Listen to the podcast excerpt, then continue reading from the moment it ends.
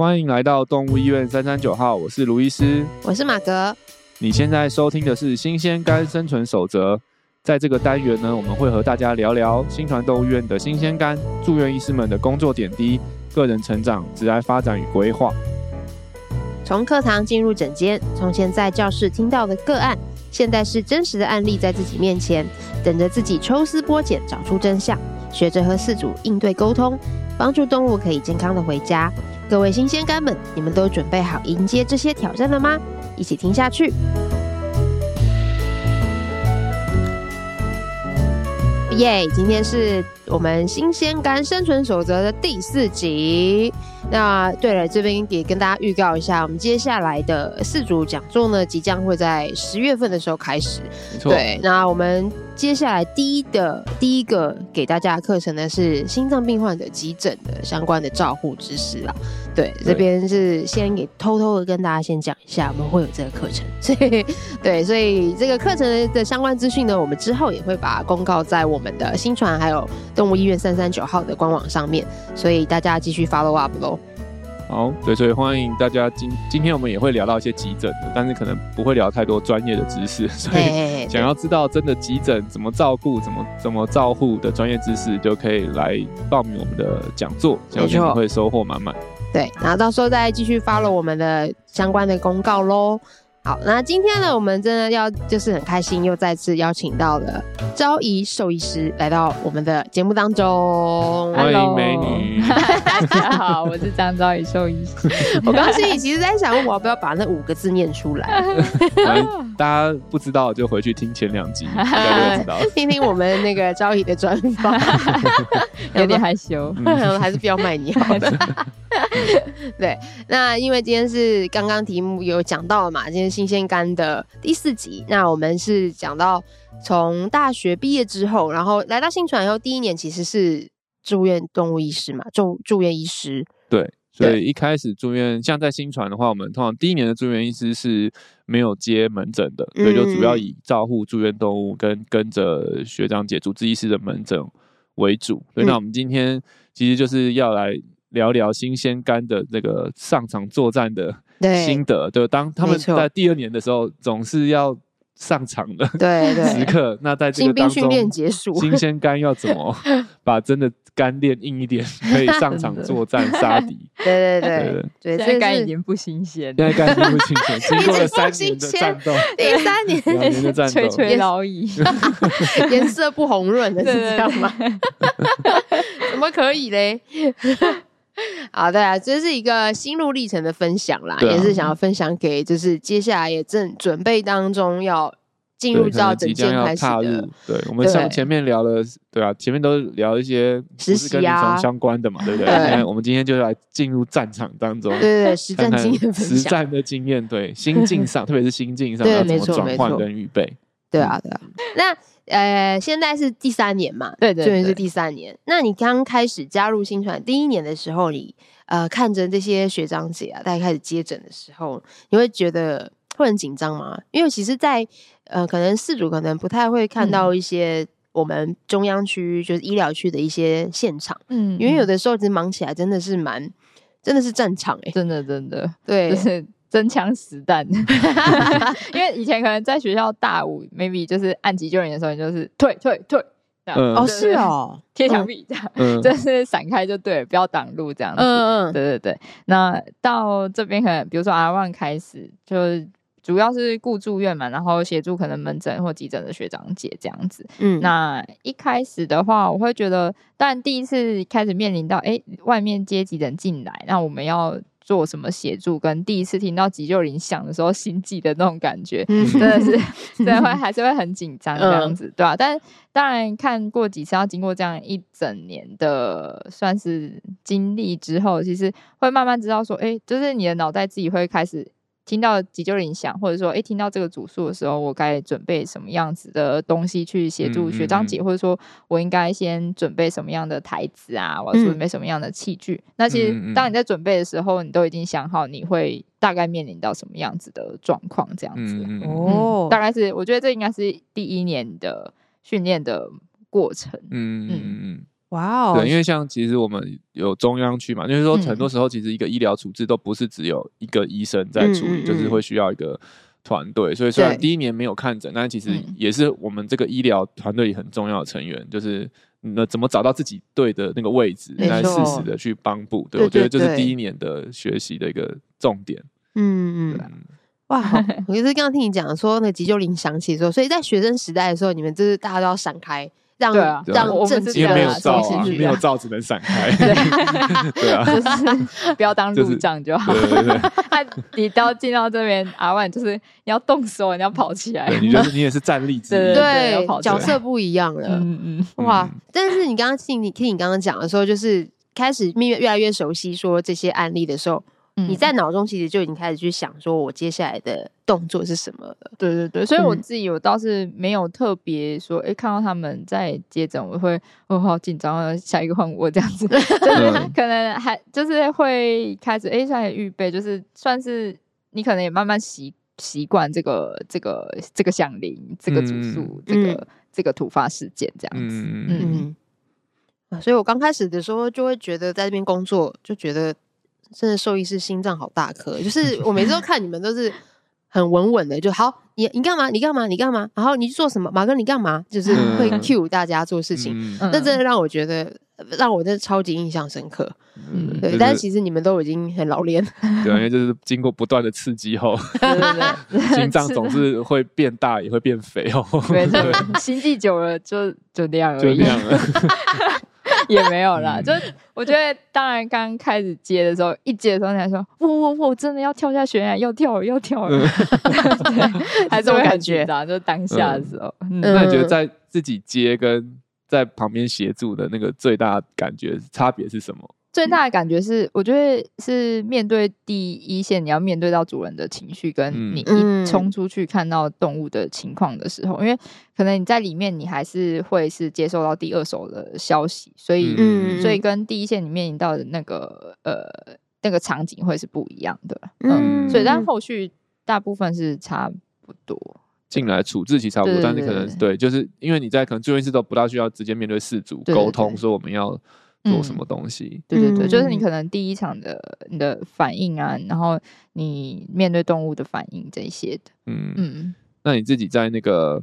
准备要知道说，哎，开始第二年要开始接诊的时候，你有你有你有做什么特别的准备吗？心理上心理建设，或者是再多念点书，还是什么？就是从第一年转到第二年的时候，你有你有特别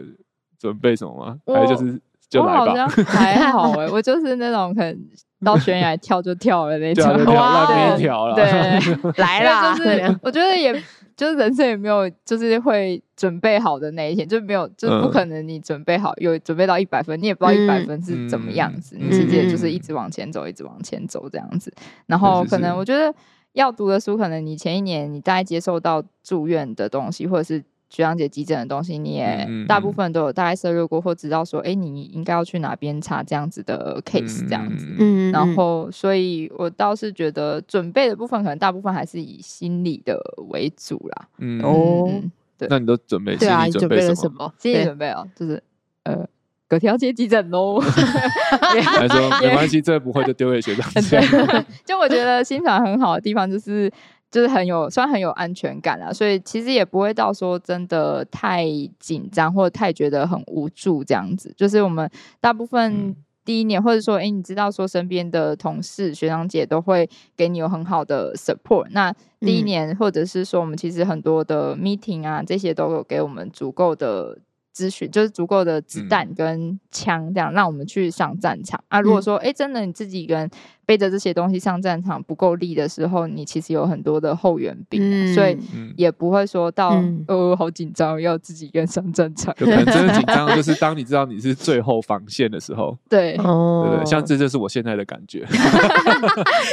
就譬如说，很多时候那个抽血啊，他们已经三个人都抽不到，然后最后就说：“呃，卢医师，你可以帮我抽个血吗？”就是以前他们还年轻的时候，我就觉得哦都还好，因为觉得啊你可能真的不会抽，但他们现在都已经很会抽了，他们还来像招仪，假设他现在来问我说他抽不到血要我抽，我想说我抽啊塞，我肯定也抽不到，然后但是我又我又没有人在在转，我也不可能叫他去找红医师抽，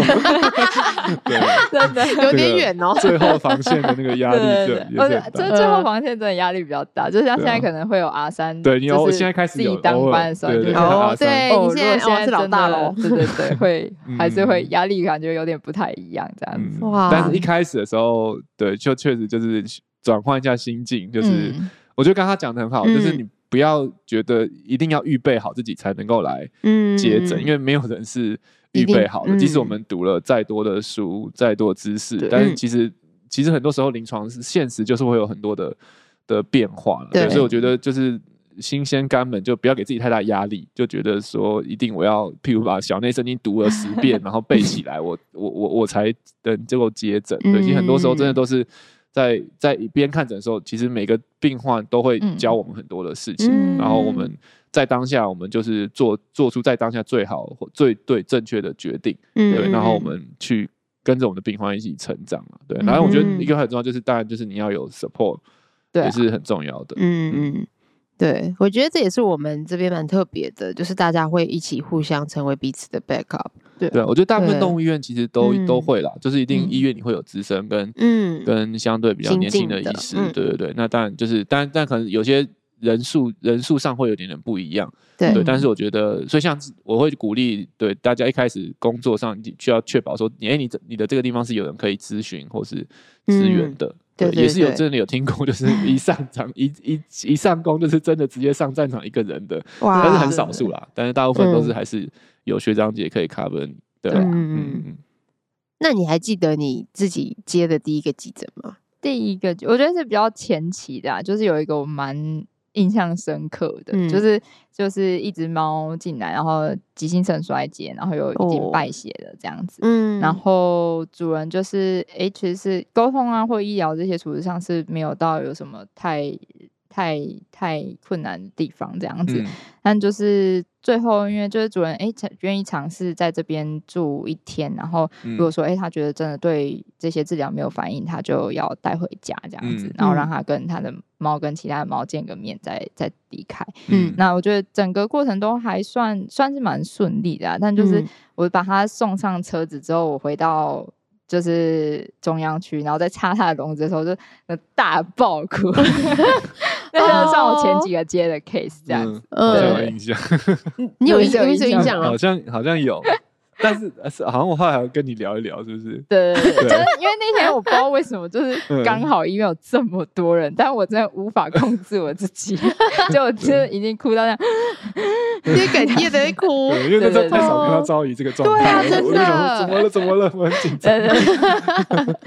是让他承受过大的压力吗？还是？但其实我当下自己，我都我还是。就是我当然其实有点不知道自己在哭什么，嗯、对对对，就是我都还是可以很理性思考，但是我就是也是后来就是回想说，到底到底我到底在哭什么？对啊，对对对，嗯、然后就是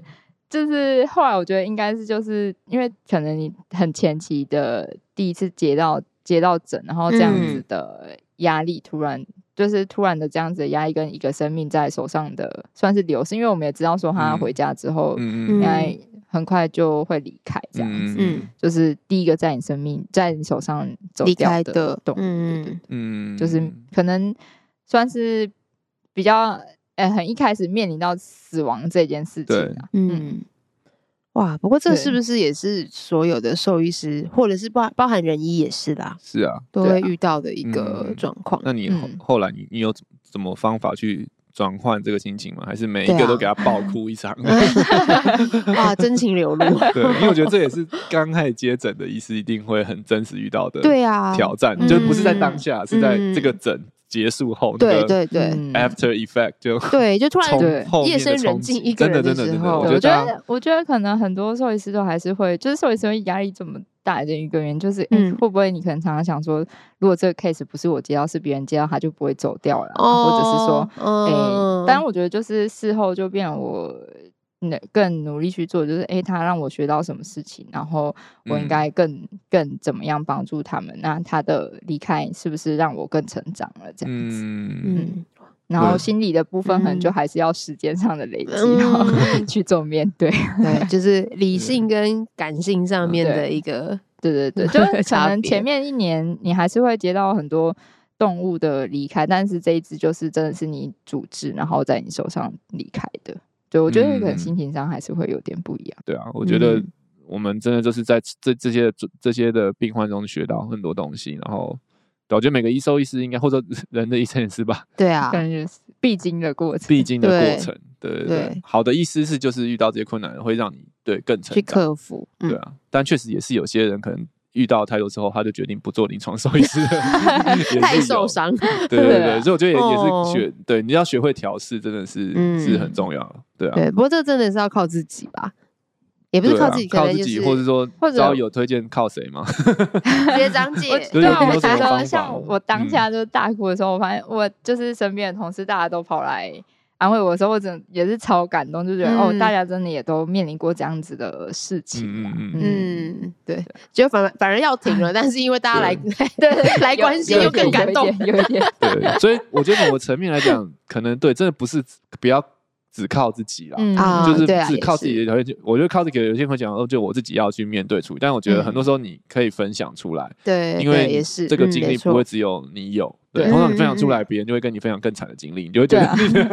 你的那时候李医师就很，我记得那时候李医师就很想安慰我，然后他就坐在我旁边，然后他，但他好像有点也不知道说啊，我也不知道要说什么，然后他就说，嗯，那那你就不要像我以前那样子，就是。把头这样一直敲那个桌子，敲到坏掉。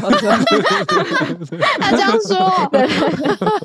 好可爱，好像有被安慰。对，通常你分享的时候，别人就会跟你分享，给他更惨，然后就会平衡一下，说哦，还好了，我其实还可以。对对，所以我觉得讲对讲出来，分享出来，其实蛮重要的。对对，就跟你的可能同事或是学长，或是保学校老师嘛，或者都可以，或身边亲近的人，不要不要把这些都闷在里面。嗯，对啊，对，嗯嗯。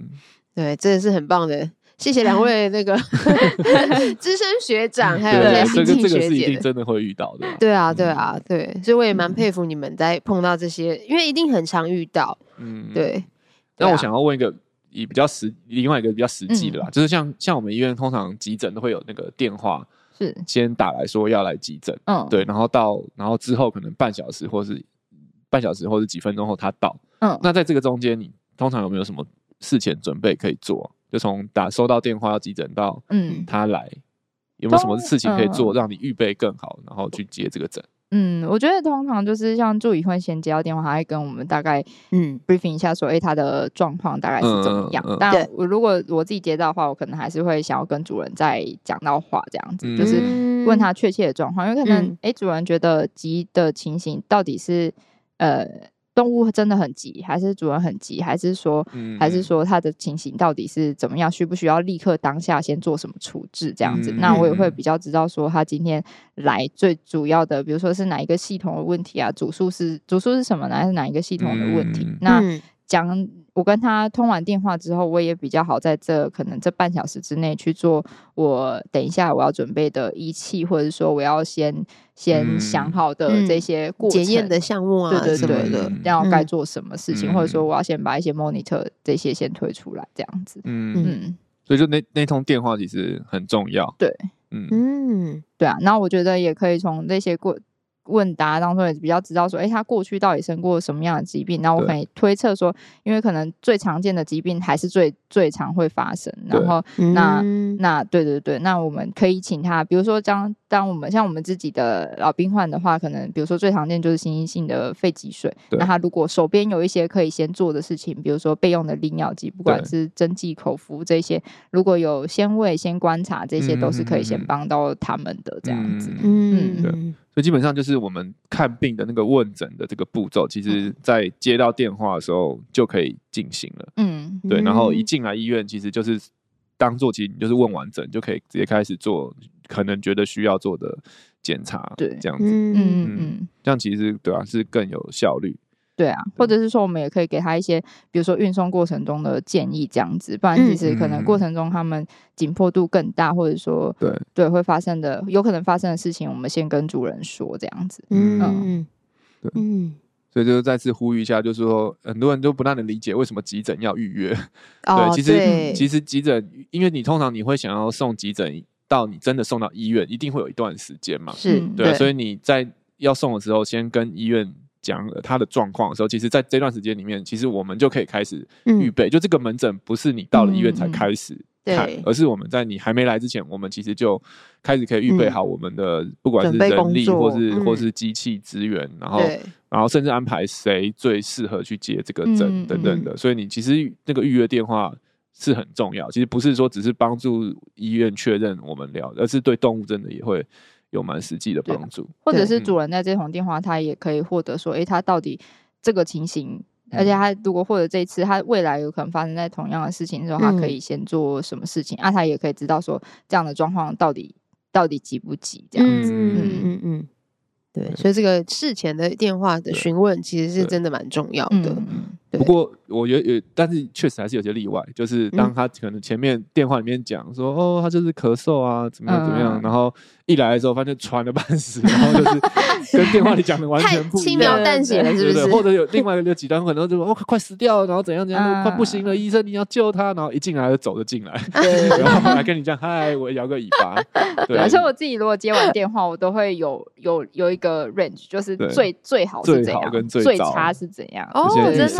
嗯，然后做最最糟的准备跟跟预算，对对对。哦，但是像还偶尔还是会遇到一些，对，就是他讲的可能前面讲跟他来的状况，嗯，很不一样，或者说像在我们医院，因为我们我们算是心脏专科医院，所以我们的其实急诊也大部分都是心脏相关的急诊，但是偶尔还是会遇到一些可能是非心脏。的急诊，那可能这个就是不是我们常见的。像如果你因为多少，我觉得都还是会。看诊的时候，都还是会遇到一些可能你相对不是那么常见、不是那么熟悉的嗯嗯的病例。那你你你通常都怎么怎么去去去去处理面对遇到可能这种会让你比较抖、比较紧迫的病例？我觉得如果电话中我就可以很明显的知道说，哎，他不是心脏问题，他需要比如说某一些仪器或者是说手术，他才可以解决这项问题的话，我可能当然就会建议他到。专科的医院去做这件事情啊，因为这样，如果他来我们这边又再过去，等于是浪费他的时间这样子。嗯，那如果说，哎，他已经真的很紧急的过来了，那其实我们都还是可以先做，就是稳定病患这件事情。对，那再来如果说遇到哎非心脏的，我可能真的呃相对遇到的经验没有那么多的时候，其实我们后面。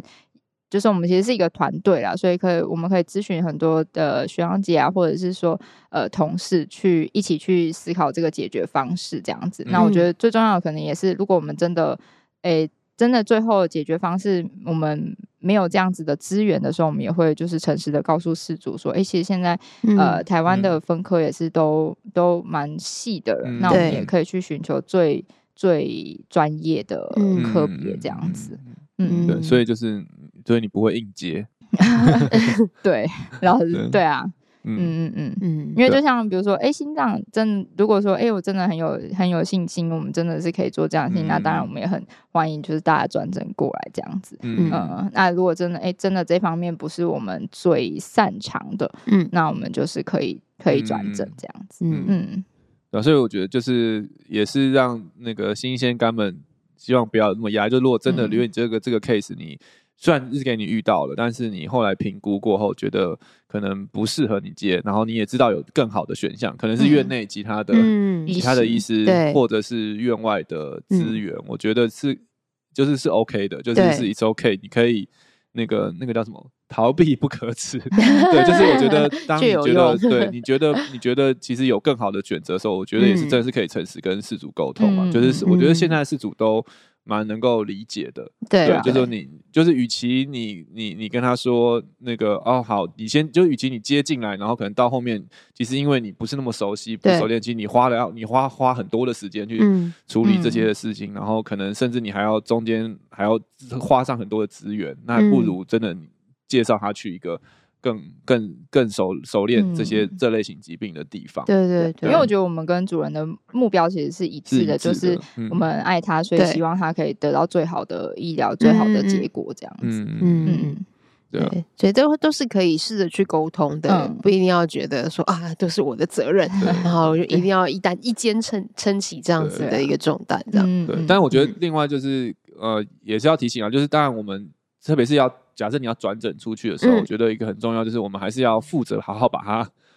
送到另外一边，对，对就是也不是说哦这个我们。我们不不能做，那你自己再去找别家，那这样可能也会，嗯，好像丢包的感。觉，对对对，因为因为可能我们知道找哪家，但事主完全都不知道，所以其实真的比较好的方式还是是一个，也许我们帮他找好，然后联络好。那边的医院，然后也做一做好交接，然后把他我们在这边先稳定他的状况，然后再把资料一起带过去给他。对对对，我觉得这个是这是这也是我们可以为这个动物去做的事情啊，就是说不是说可能你的技术，假设像现在可能要扫心操，但是你不会扫心操，你就什么都不能帮这个动物做，你还是可以帮他找到一个适合的医院或者医师去讲。这个我觉得也是很很很有意义的，因为可能饲主来讲，他根本不知道要送去哪里。对啊，才好。对，那但是有可能我们就是最近的一家动物医院。对对对，他就先来了 再再说。对，但是我觉得我们帮他判断好要送去哪家，其实这个也是超有意义的事情。他就可以不用再像无头苍蝇一样，他去摄取一些资料。他不会像我们一样知道这么多医院，然后每家医院的专长跟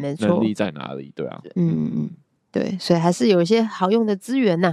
对，互相帮忙。对。好，那像因为现在招仪兽医师已经是第三年了嘛，那我们为了新鲜肝门，就是现在还是兽医系学生的话，那他们未来在接这，就是从未来到接诊，然后到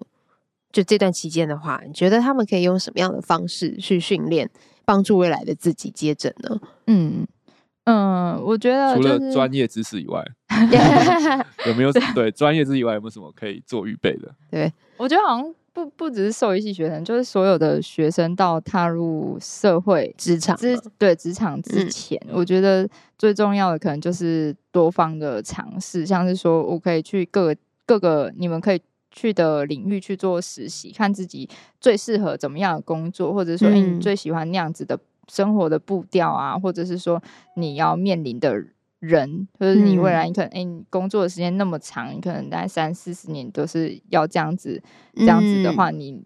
这个这个方向是不是你喜欢的？这样，对所以我觉得可能多方尝试是第一个了。嗯，然后。对啊，然后就是，或者是如果是学生，我觉得学生最好的身份就是他可以去各个地方实习、嗯、交换。基本上，如果你敢问，就是我觉得也不用等到那个单位说，哎，我想要招实习生。就是如果你想要去这个地方看看，你就是直接写信。去去问那边，对对的人说，哎，我我对这方面有兴趣啊，然后我想要去见习这样子，对，就去多方尝试。嗯，然后另外的部分的话，我觉得如果是你已经蛮确定想要走临床了，不管是临床的各个各种，或者还是什么，就是小动物啊、野动啊、大动物啊，或者是业务这些，我觉得。沟通这一部分真的是很，我自己后来这样回想看起来，我觉得是很、嗯、很大的一块啦。嗯，对，就是你可能要怎么去跟人接触，然后可能你平常就是，哎、欸，就像就像你去很多地方，你就是多跟别人聊天，然后去嗯嗯去可能去同理别人的状况，我觉得这个都是我觉得是蛮重要的一点，这样子。嗯嗯。嗯那你自己开始那个意识到沟通很重要的时候，你会特别去观察别人怎么沟通，对啊，或者是我觉得你有没有什么实际？你在这方面你会怎么实际的在一工作以外时间磨练或者训练？我觉得我后来发现，因为自己开始接急诊之后，我就会发现，我去我去看医生，或者是我去餐厅，对，我就很喜欢看。看人家，比如说服务生，或是跟客人之间的互动，对对，然后我就会蛮喜欢看说，哎，他他会说什么，客人会提出什么样的问题，对，然后他现在的心情，我有没有办法理解？然后跟哎，他如果请服务生，服务生怎么处理？或者是他如果甚至已经叫经理出来的时候，经理怎么去处理这样子？然后通常那些客人想要的背后的，就是。他想要的是什么东西？这样子，嗯，就我会比较会去看这一块，因为以前可能就哦，就是他们好像在吵架，吵架，吵 架，哦，这样，太仇人哦。不不都不不一定是要医院，都不同的产业，就服务业，对服务业，或者是说，哎，去逛衣服啊，像我们就很喜欢去逛衣服啊，买东西啊，就有人会 complain 说，哎，这件为什么不合身？这样这样，那他的这些这些服务员怎么去怎么去跟他们做沟通？这样子。嗯，我觉得这真很，这真也是很重要，因为我觉得其实，我觉得看诊就是开始看诊，从啊就顾住院到看诊，最大的差别，真的就是要面对事主，嗯、面对人，对就特别啊，很多时候兽医系学生就会觉得，我们读这个系就是面对动物，就是我们的心都在动物，所以我们所有的努力学习都是在动物身上，我们把动物看好就好了，但是。现实生活就不是，因为他动物 还有他的爸妈，是的，对，要怎么样让他爸妈理解我们在做的事情，然后支持我们在做。其实这是在看的时候，其实很重要的一块了。但我觉得刚刚讲的例子很好，就是其实我觉得这样医兽医师，很多人都会说兽医不是不是服务业，我们是医疗业。但我我觉得其实现实就是我们就是医疗服务业，就是对对动物我们是医疗业，但是对事主我们就是服务业。所以确实是可以从对啊，我自己也会就是去不同的。场合就是服务业的的从业人员，我们都去会去观察说，哎，那他怎么去做这个服务？然后特别是可能，哎，在面对到一些很紧张的时候，他怎么去处理？然后其实，像其实我觉得很多都像可能真的那种很就是饭店啊，然后餐厅也都很多值得我们学习的。嗯，因为可能那个对是就是就是他们这些顾客的需求其实都是。嗯，雷雷同的，其实就算表象不同，但是其实背后的那个心理，嗯，他的需求都是都是很是很像的，对啊。或者是说，如果在学校最最直接，就是直接跟跟学长姐、跟医师的诊，然后因为每个人沟通的方式都不一样，因为自己有自己的沟通方式，所以你可以去寻求说，哎，我最喜欢这个学，或者是说我最喜欢。诶、欸，他的沟通方式，我觉得我跟他的沟通方式最雷同，那我们就去学习他的看诊模式，这样子。嗯、每个人都偷几招，对啊，对啊，然后变成自己的，偷几句话，对。对对。哎、欸，这个话很好用，因为我觉得 对啊，沟通方式没有对或是错，对对，因为像可能有些人可能都只只有跟过一个医师，然后那个医生的风格就跟你很不一样，嗯，就是有些可能就是可能你是一个很。嗯，比较柔软的，但是那个医生就是很硬的，对，就，是讲就会觉得怎么都学不来，对对，就是我就很挫折，说我怎么我永远都无法成为好的医师，我都不会像他。但其实可以有很多种，当然心传里面我们就 风格都是非常的 非常多元，不一样。对对对，但有趣的就是你会发现，其实看诊看久了，你会发现，哎，其实。不同的事主就会对到不同的对，他们自己会默默的就会走在一起，对对对对对，志同道合，志同道合，对不对？所以其实你不用 刻意要成为某个那个样，那个那个医生，会有自己的，对，你可以你找到你自己喜欢的样，然后自然你就会吸引到。呃，喜欢你这个风格 match 的饲主，对对对对，真的蛮有趣的，对啊，对，所以从现在开始可以多多的观察跟吸收啦。对，要要记得工兽医师的工作很大一部分是要跟人相处，对 对，这个是我倒是当初没有想到的，应该很多念兽医系的人都没想到，对对对，很多都是都会说那个我就是不想要跟人相处，才不念人医来念兽医的，就是怎么还是要跟人相处，多了一个互动的对象，对，好哦，那我们今天非常。感谢昭仪兽医师再次来到我们的节目当中，跟大家分享新鲜肝的部分，从住院照顾的住院动物的照护，然后到开始接诊，也希望可以帮助大家可以多一些的准备喽。那如果对于今天的节目内容还有其他的问题，欢迎透过五星评价留言或填写资讯栏里的 Q&A 连接与我们联系。喜欢我们的节目，欢迎订阅动物医院三三九号 Podcast 频道，点赞我们的脸书粉丝团及追踪我们的 IG。如果想要获得更多的医疗资讯或观看影片版本的节目，请上新传动物院官网及订阅新传动物院的 YouTube 频道。那我们下期见喽，拜拜，拜拜。